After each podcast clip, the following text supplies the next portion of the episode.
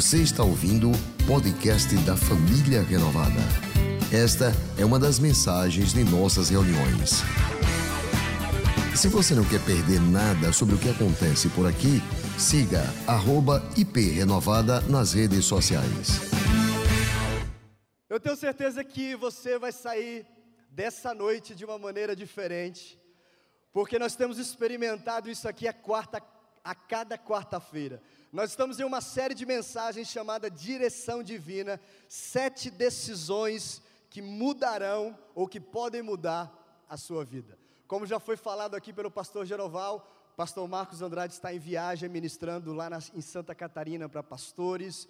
Pastora Cláudia está adoentada, está aqui com a gente, está em oração por nós, sofrendo um pouco. Eu peço que você esteja em oração, mas eu creio que Deus vai estar falando com você nessa noite através dessa mensagem.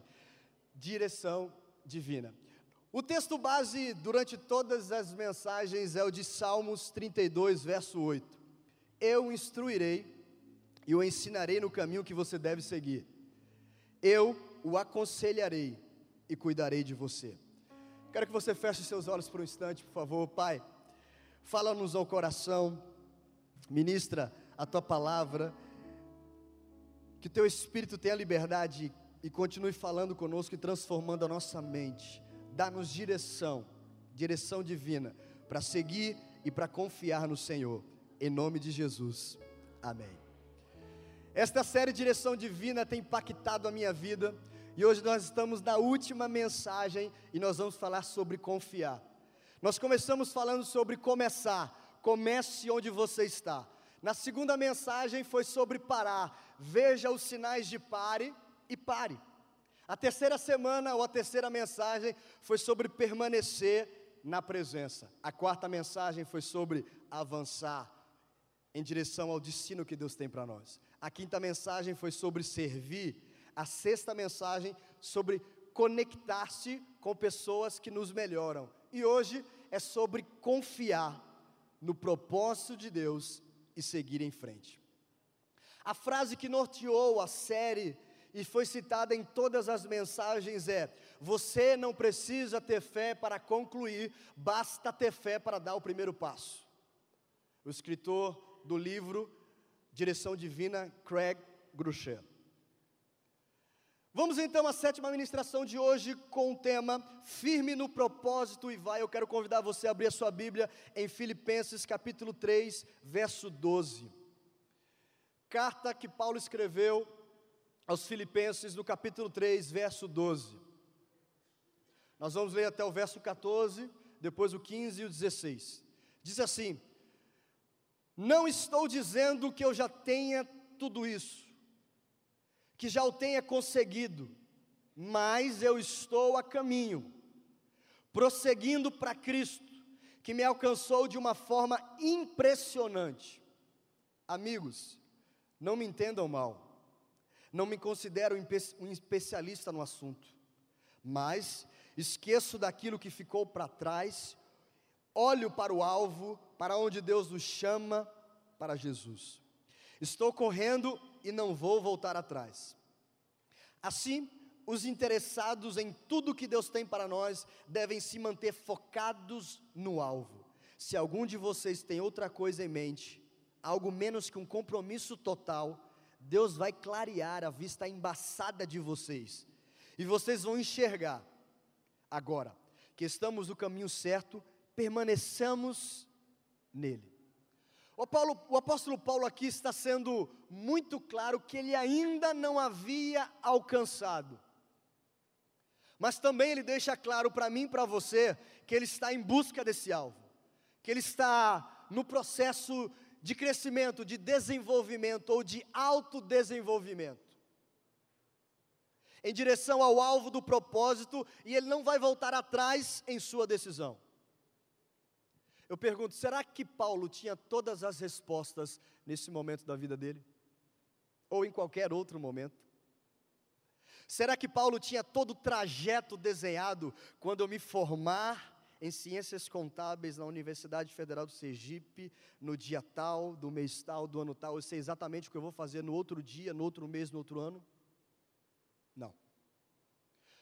Por mais que desenhamos ou traçamos planos, nós não temos todo o trajeto traçado. Veja duas pessoas que abordam e expressam isso muito bem. Uma escritora cristã inglesa chamada Emily Freeman diz: quando você não consegue ver a mão de Deus, simplesmente confie no coração dele e vá. O autor do livro Direção Divina, o Craig Groeschel, diz: a vida é dura.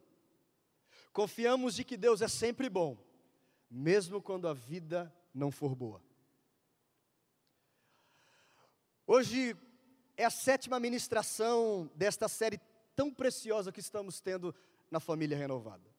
Eu estou feliz que vocês formandos, os familiares, todos os nossos visitantes que estão conosco e você, membro da igreja, da família renovada, está aqui nessa noite. Eu quero estimular você a pensar como está a sua vida hoje. Como foi a sua semana, ou como tem sido a sua semana até esse exato momento? Boa, não tão boa, péssima, ruim? Que bom que você está aqui. Tenha algo em mente no seu coração.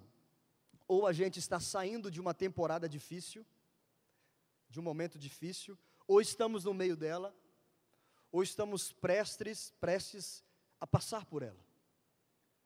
E quando a vida se torna difícil, sabemos que assim vai ser, a maneira como respondemos pode ou edificar a nossa fé e nos aproximar de Cristo no meio da tribulação, ou enfraquecer a nossa intimidade, a nossa perspectiva, à medida que escorregamos ou tomamos a direção errada no meio da tempestade, no meio do furacão, no meio do momento difícil. Eu quero que você abra bem os teus ouvidos, abra o seu coração, a sua mente, a sua alma, para você ir percebendo como Deus quer firmar você, para que você siga em frente destemido, não permitindo que o medo impeça você de avançar.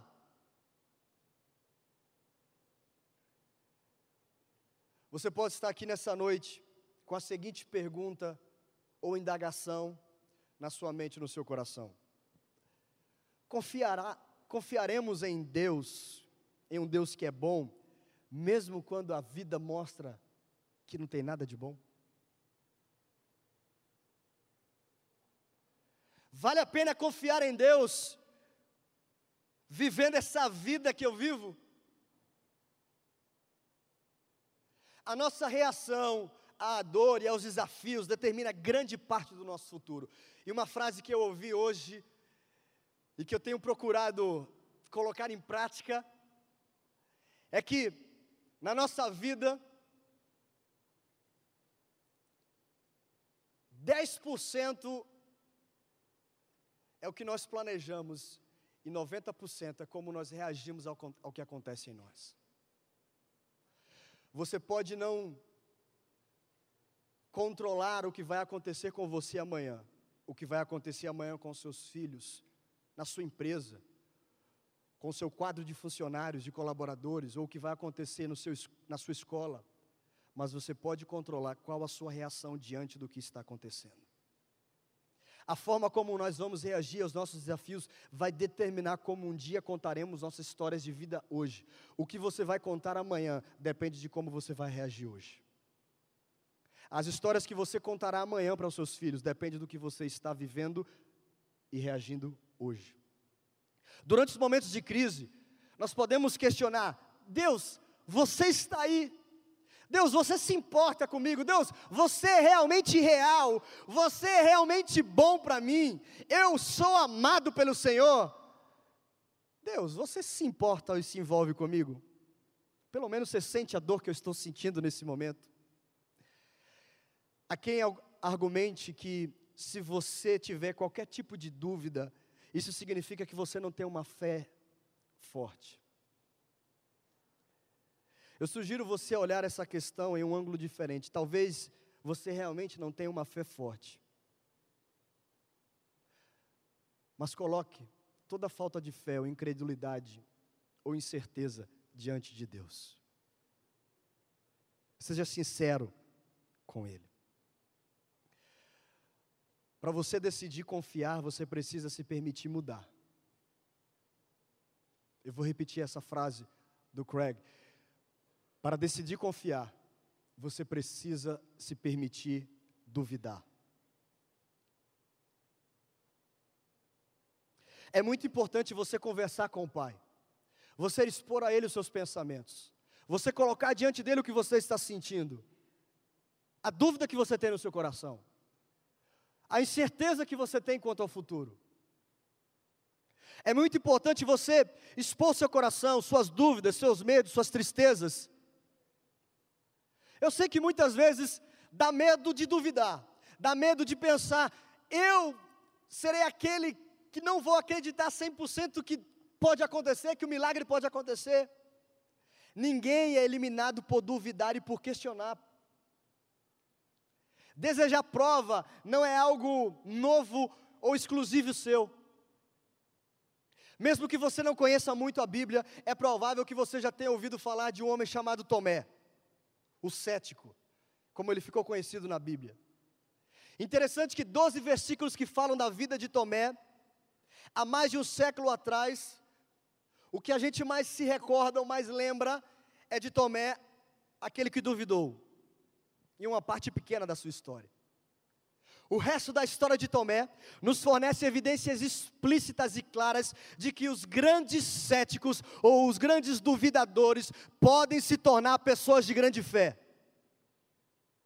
Você pode estar aqui hoje, nessa noite, desacreditado, desanimado, duvidoso, mas amanhã você pode ser uma pessoa de fé, corajosa, destemida. Depois que Jesus morreu na cruz e ressuscitou dentre os mortos, Tomé disse que não creria, a menos que tivesse provas. Essa não é uma atitude que nós valorizamos diante de Deus, porque nós valorizamos aqueles que creem sem ver, aqueles que têm fé a despeito de qualquer circunstância, porque fé é confiança em Deus, não na circunstância. Eu creio que Deus pode fazer. Mas Tomé coloca aqui e fala assim: eu não vou acreditar nisso, a menos que eu tenha uma prova disso. Mas eu acho interessante que Jesus, em vez de ficar louco, em vez de recriminar Tomé naquela situação, o que, que Jesus faz? Coloca o seu dedo aqui, Tomé. Veja as minhas mãos. Estenda a sua mão e coloque-a coloque no meu lado. Pare de duvidar e creia. Eu acredito que nessa noite, de uma forma sobrenatural, Jesus vai pedir para que você estenda suas mãos e toque nele. E pare de duvidar e creia que Ele está no controle da sua vida. Que Ele tem o melhor para você. Que esse não é o fim para a sua vida, que esse não é o fim para a sua família, que essa vida desgraçada, faltando graça, é a qual você nasceu para viver. Talvez no atual momento da sua vida você consiga se identificar com o anseio de Tomé,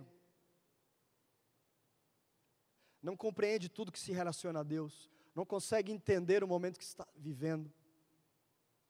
Algumas coisas na vida podem não fazer sentido para você agora.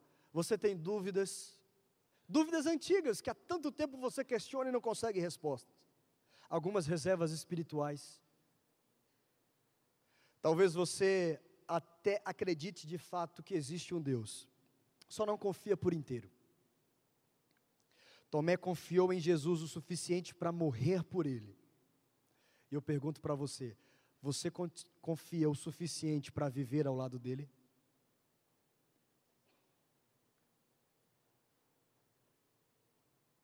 Depois que Tomé viu Jesus, ele confiou a sua vida a ponto de morrer por ele. E você, confia nesse Jesus a ponto de viver por ele? Não permita que a sua vida pare nas dúvidas. Não permita que você pare agora nas incertezas. Jesus nunca disse que seria fácil.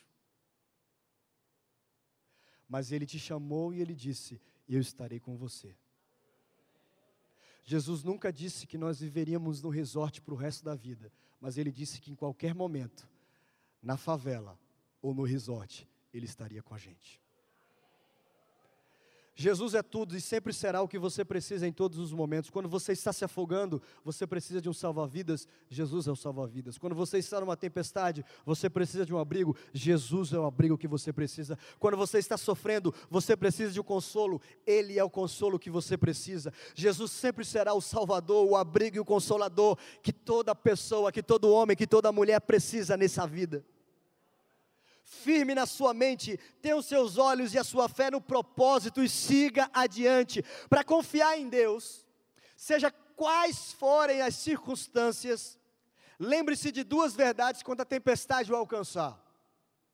Primeiro, a presença de Jesus está com você. A presença de Jesus está com você, não importa o quão solitário você se sinta. Grave essa verdade no seu coração. A presença de Jesus está com você. Ter Jesus no barco da sua existência ao seu lado não significa que a tempestade não vai bater no seu barco, significa que o seu barco não vai afundar. Os discípulos estavam com Jesus no barco, mas isso não impediu das tempestades baterem naquele barco, mas o barco não afundou. Ainda que o barco se perca, como se perdeu com Paulo, Paulo não perdeu a vida, porque Jesus estava ao lado dele. Jesus está com você no barco, ele não vai permitir que a sua vida se perca. Quando a tempestade desabar e sua fé permanecer forte, as pessoas farão todos os tipos de perguntas para você. Como você vai conseguir atravessar tudo isso tão bem? Como você está conseguindo suportar? O que você faz para não entrar em crise, em parafuso? Como você aguenta tudo com tanta serenidade se o mundo está desmoronando ao seu lado? Como você consegue ter tanta paz em meio a um mundo de caos? Você pode responder o que o salmista diz no Salmo 23: Mesmo quando eu andar por um vale de trevas e morte, não temerei perigo algum, pois eu sei que Ele está comigo. Deus é o nosso refúgio, Ele é a nossa fortaleza, auxílio sempre presente na adversidade. Por isso, não temeremos, embora a terra trema e os montes afundem no coração do mar para confiar em Deus, sejam quais forem as circunstâncias, lembre-se dessa verdade: a presença de Jesus está com você, não importa o quão solitário você esteja ou você se sinta. Segundo, o propósito, o propósito de Jesus permanecerá em você, mesmo depois que a tempestade passar. O propósito de Jesus permanecerá em você mesmo depois que a tempestade passar.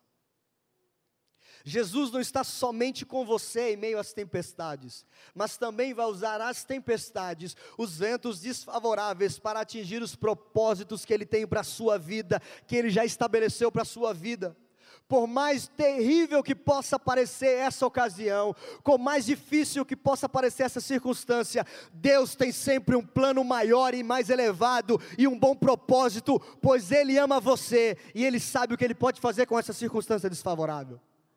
Veja a declaração do apóstolo Paulo, em 2 Coríntios capítulo 12, verso 10. Para impedir que eu me exaltasse por causa da grandeza dessas revelações, foi-me dado um espinho na carne, o mensageiro de Satanás para me atormentar. Três vezes eu pedi ao Senhor que o tirasse de mim. Mas ele me disse: Minha graça é suficiente para você, pois o meu poder se aperfeiçoa na fraqueza. Portanto, eu me gloriarei ainda mais alegremente em minhas fraquezas, diz Paulo, para que o poder de Cristo repouse em mim. Por isso, por amor de Cristo, eu me alegro, eu regozijo-me nas fraquezas, nos insultos, nas necessidades, nas perseguições e nas angústias. Pois quando sou fraco, é aí que eu sou forte.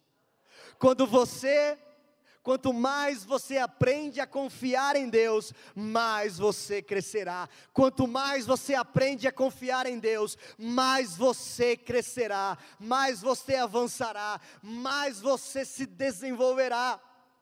Em vez de Paulo permitir que aquele desafio o afastasse de Deus, Paulo resolveu confiar em Deus e deixar que aquele espinho o aproximar-se de Deus? Qual circunstância desfavorável você precisa permitir que, em vez de te afastar, te aproxime de Deus e te leve mais próximo do propósito que Ele tem para a sua vida? Nosso pastor pregou uma mensagem que ficou marcada na nossa igreja, falando sobre os ventos e aqueles e ele fala na sua mensagem que o mesmo vento que derruba um pardal é o mesmo vento que faz uma águia voar. E que Deus pode usar ainda os ventos desfavoráveis para se tornarem favoráveis ao nosso favor. Porque Ele é o Deus do vento, Ele é o Deus das causas impossíveis. A equação com Deus é diferente. Por isso, Paulo disse que a nossa pregação é loucura para o homem natural, é loucura para quem não entende. A questão não era resolver ou remover o problema, mas sim confiar que a graça de Deus era suficiente. A questão, Paulo, não é eu tirar o espinho de você, é você saber que a minha graça é suficiente para você prosseguir. Ei, a questão não é se Deus vai resolver ou não o seu problema amanhã ou no tempo que você espera, mas é se você confia na graça de que Ele está te sustentando e vai te fazer passar por essa situação. Tem alguma coisa na sua vida que parece quase impossível de suportar? Talvez uma dor crônica no seu corpo, talvez o seu filho adoentado, lutas financeiras constantes, desafios relacionais, um casamento difícil um trabalho sem perspectivas. A sua resposta hoje, de certa forma, vai determinar o seu futuro. Você pode ser tentado a pensar: eu preciso ser forte, mas a verdade é, tudo bem se você for fraco com Deus, tudo bem se você for fraco com o Espírito Santo ao seu lado, porque é na nossa fraqueza que a força de Deus é renovada, acontece, porque a nossa força não vem de nós, a nossa força vem de Deus, a força nossa não vem do nosso intelecto, das nossas habilidades, dos nossos recursos financeiros, do nosso tamanho da autoridade ou do poder que temos, mas a força que nós temos vem do nosso Deus, vem de Deus. Por isso, sempre que você enfrentar uma tempestade, uma circunstância contrária, uma tragédia, algo inesperado, lembre-se de que, em vez, de vez em quando, Deus vai permitir que essas circunstâncias conspiram a seu favor.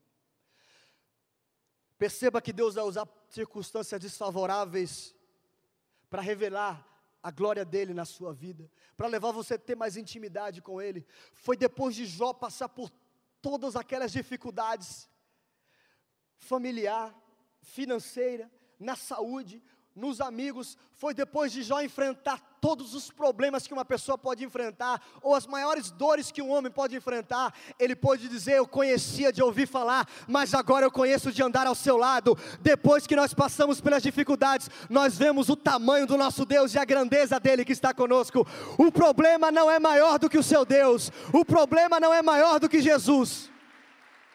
Ela só vai mostrar o tamanho do seu Deus. Então, do que você tem medo? Você ainda tem pouca fé? Confie a Deus tudo que você ainda esteja sofrendo, suportando. Confie nele a relação com o seu cônjuge, com o seu filho, a circunstância do seu casamento. Confie nele a sua vida, a sua carreira profissional, os seus sonhos. Confie nele a sua saúde. Confie nele as suas finanças. Busque ele em primeiro lugar, a sua justiça e todas as outras coisas serão acrescentadas. Para você continuar firme ou seguir firme no propósito, sob a direção divina. Primeiro, mantenha sua mente longe da acomodação. Para você manter firme a sua vida no propósito e seguir na direção divina, mantenha sua mente longe da acomodação. Olha o que Paulo diz no verso 12: Não estou dizendo que eu já tenha tudo isso, que eu já tenha conseguido, mas eu estou a caminho, ou seja, eu não estou parado, eu não estou acomodado. Eu não acho que tudo vai chegar de mão beijada na minha vida. Eu não acho que porque eu sou crente, eu vou passar no concurso público antes dos outros que não são crentes. Eu não acho que porque eu nasci na família tal, tudo vai chegar de mão beijada para mim. É, não, não, não. Eu não acho que eu já tenha alcançado o máximo da minha vida, a autorrealização, o patamar mais alto que alguém poderia chegar na empresa. Não. Eu não me vejo acomodado. Eu não me vejo parado. Às vezes podemos parar na caminhada por pensamentos, ideias, sugestões, coisas que vamos permitindo que entre no nosso que entre no lugar desta corrida no foco. Segundo, mantenha sua mente afastada do orgulho. Mantenha sua mente afastada do orgulho. O apóstolo Paulo diz: Amigos, não me entendam mal mas eu não me considero um especialista no assunto.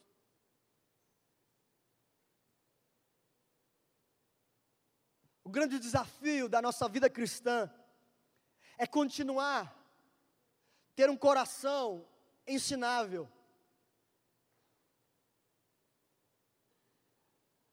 É independente da nossa posição ou da nossa condição financeira, sermos humildes, aprendizes,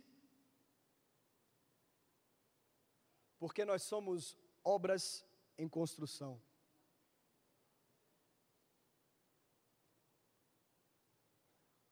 Nós não somos seres perfeitos, nós somos seres em desenvolvimento, em construção, em aperfeiçoamento do Espírito Santo.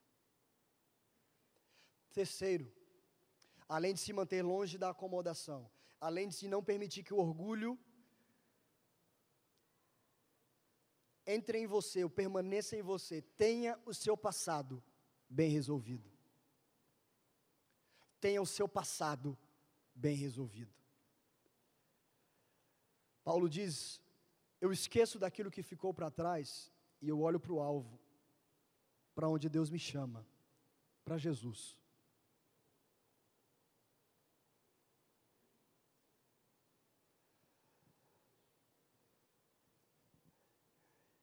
E manter o passado bem resolvido é não ficar preso no passado. Se há algo no passado que precisa ser resolvido, eu preciso resolver, não ficar preso nele. Há também aqueles que ficam presos num passado glorioso, esquecem que Deus tem coisas novas para viver hoje. Não adianta ficar preso num passado sombrio ou num passado glorioso. É preciso ter um passado bem resolvido e seguir adiante, sempre em direção ao nosso alvo celestial, Jesus. Mantenha a sua mente focada no progresso. Essa é a quarta decisão para você se manter firme no propósito. É manter uma mente focada no progresso. Eu estou correndo e eu não volto atrás. Foi o que o apóstolo Paulo disse no verso 13 na parte C. Em minha mente fica muito claro o que está à minha frente e é isso que me norteia. Eu vou seguir adiante, eu vou seguir em frente, aprendendo com os erros que eu cometi, celebrando as vitórias que eu obtive no passado. Em busca de progresso, em busca de crescimento, em busca de estar mais próximo de Deus, em busca de me parecer mais com Jesus. Uma quinta atitude é ter a mente, ou tenha sempre o propósito em mente. Tenha sempre o propósito em mente. O apóstolo Paulo diz: Eu estou a caminho, prosseguindo para Cristo que me alcançou de uma forma impressionante. Paulo tinha em sua mente o propósito. Eu estou a caminho, prosseguindo para Cristo, que me alcançou de uma forma impressionante. Onde você quer chegar? Com quem você quer chegar? Como você quer chegar? Para que você quer chegar lá? Se você perder suas motivações pessoais, perderá sua alma. Se você perder seus valores, perderá sua cabeça. É o que diz o pastor Carlito Paz. A questão não é só chegar, mas como chegar. Na jornada cristã, como termina é como de fato conta.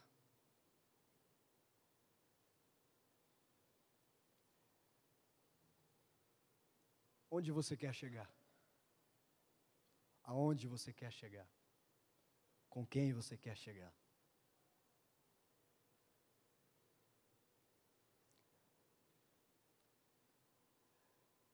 Eu vou um pouco mais fundo nessa pergunta. Quando seu coração parar de bater, quando seus órgãos não mais funcionarem, para onde você irá?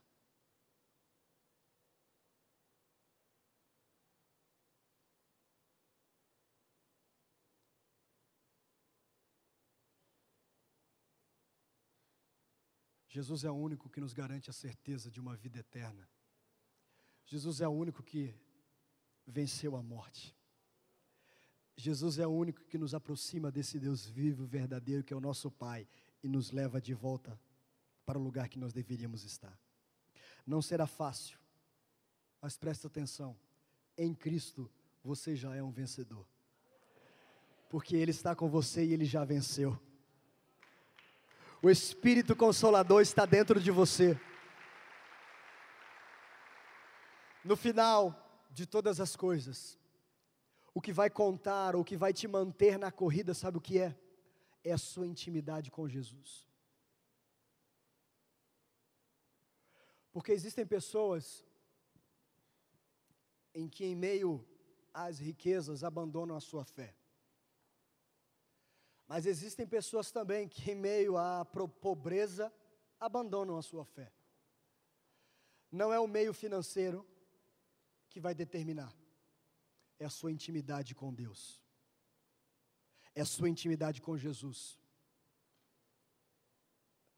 Foi o que o apóstolo Paulo disse: eu posso estar num ambiente onde há muita comida, como eu posso estar num ambiente onde não há comida nenhuma, apenas um copo de água e olhe lá para tomar mas eu sei que eu tudo posso naquele que me fortalece. Eu posso ter alcançado aquele meu objetivo no tempo que eu esperava, como eu posso não ter alcançado, mas estou prosseguindo, mas eu continuo firme no propósito, continuo firme com Deus, com a minha fé nele. João 14, 9 diz: Jesus, Felipe, há tanto tempo eu estou com você e você não percebeu? Jesus é a última pessoa com a qual cultivamos total intimidade. E por isso você vai prosseguir em vitória, porque nele você é. Preste atenção, Nele você é, em todas as coisas somos mais do que vencedores por meio daquele que nos amou, pois eu estou convencido de que nem morte, nem vida, nem anjo, nem demônios, nem o presente, nem o futuro, nem quaisquer poderes, nem a altura, nem a profundidade, nem qualquer outra coisa, nem qualquer criação será capaz de nos separar do amor de Deus que está em Cristo Jesus. Nele, em Jesus, nós somos mais do que vencedores.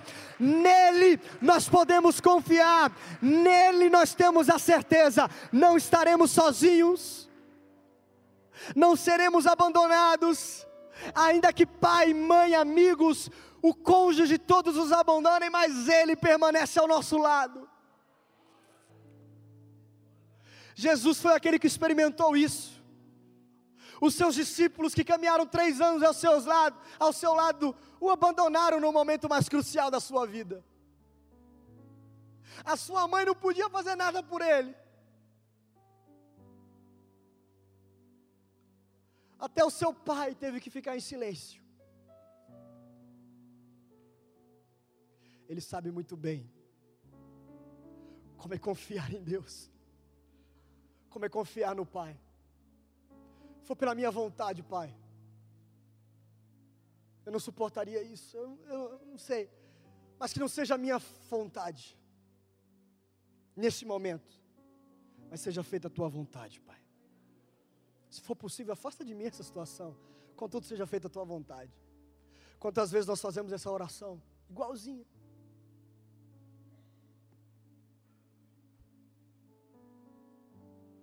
Mas lembre-se, com Deus, sempre haverá o terceiro dia, o dia da ressurreição. O céu pode permanecer em silêncio durante algum tempo, mas ele não está inoperante. O túmulo está vazio, o trono está ocupado. Eu quero orar por você nessa noite. Por você que quer confiar e seguir firme no propósito que Deus tem para a sua vida. Você não nasceu por acaso, você não é fruto de um encontro casual da sua mãe com o seu pai. Você pode não ter sido planejado por eles, mas você foi planejado por Deus.